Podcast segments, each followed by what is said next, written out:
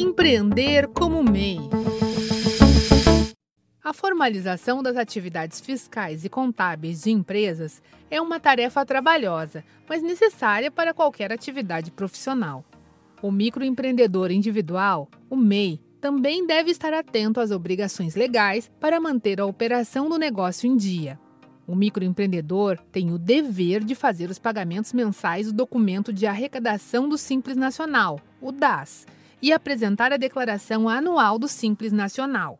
O processo é fácil e pode ser feito pelo próprio empresário, como explica a analista de negócios do Sebrae São Paulo, Clarice Provieri Cipoleta.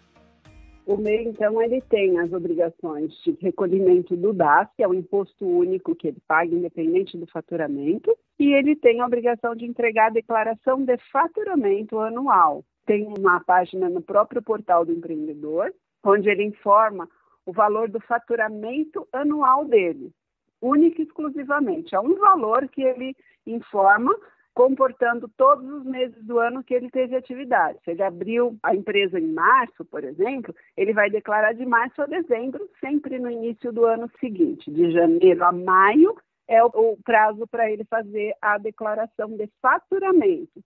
Faturamento é o que ele recebeu dos clientes, é o valor das vendas dele. Ah, mas é só o que eu emiti nota fiscal? Não, é o que você recebeu do cliente porque pode ser que para algum cliente você não emitiu a nota fiscal. Então, o MEI ele tem a declaração de faturamento como uma obrigação e ele tem o pagamento do imposto mensal, que é um imposto único. Ele tem aí o valor calculado por 5% do salário mínimo.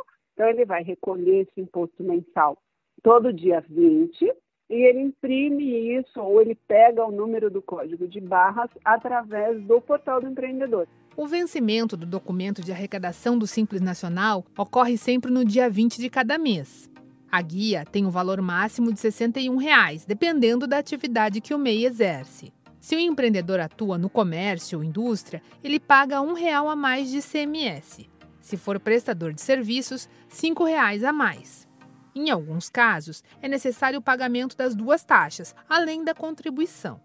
O valor é reajustado sempre no início do ano, pois o cálculo é feito com base no salário mínimo. A especialista do Sebrae São Paulo, Clarice Sprovieri Cipoleta, lembra que deixar de fazer o pagamento do DAS ou não realizar a declaração anual do Simples Nacional pode trazer problemas para o microempreendedor. Se ele deixar de pagar esse imposto todo dia 20, ele vai ter juros e multas incidentes sobre esse valor e ele vai ficar inadimplente com a Receita Federal. E pode ter implicações aí em empréstimos que ele queira solicitar, em negociações que ele venha participar. É um imposto a ser pago, então ele vai ter sempre essa responsabilidade. Se ele não entregar a declaração de faturamento do MEI, se ele não entregar por dois anos consecutivos, ele corre o risco de ter a empresa inativa pela Receita Federal. Então, é uma obrigação ele, independente do faturamento que tenha, ele precisa fazer a entrega da declaração. Em caso de dúvidas sobre os deveres legais do MEI, converse com um dos especialistas do Sebrae. Ligue para 0800 570 0800 e agende uma consultoria gratuitamente.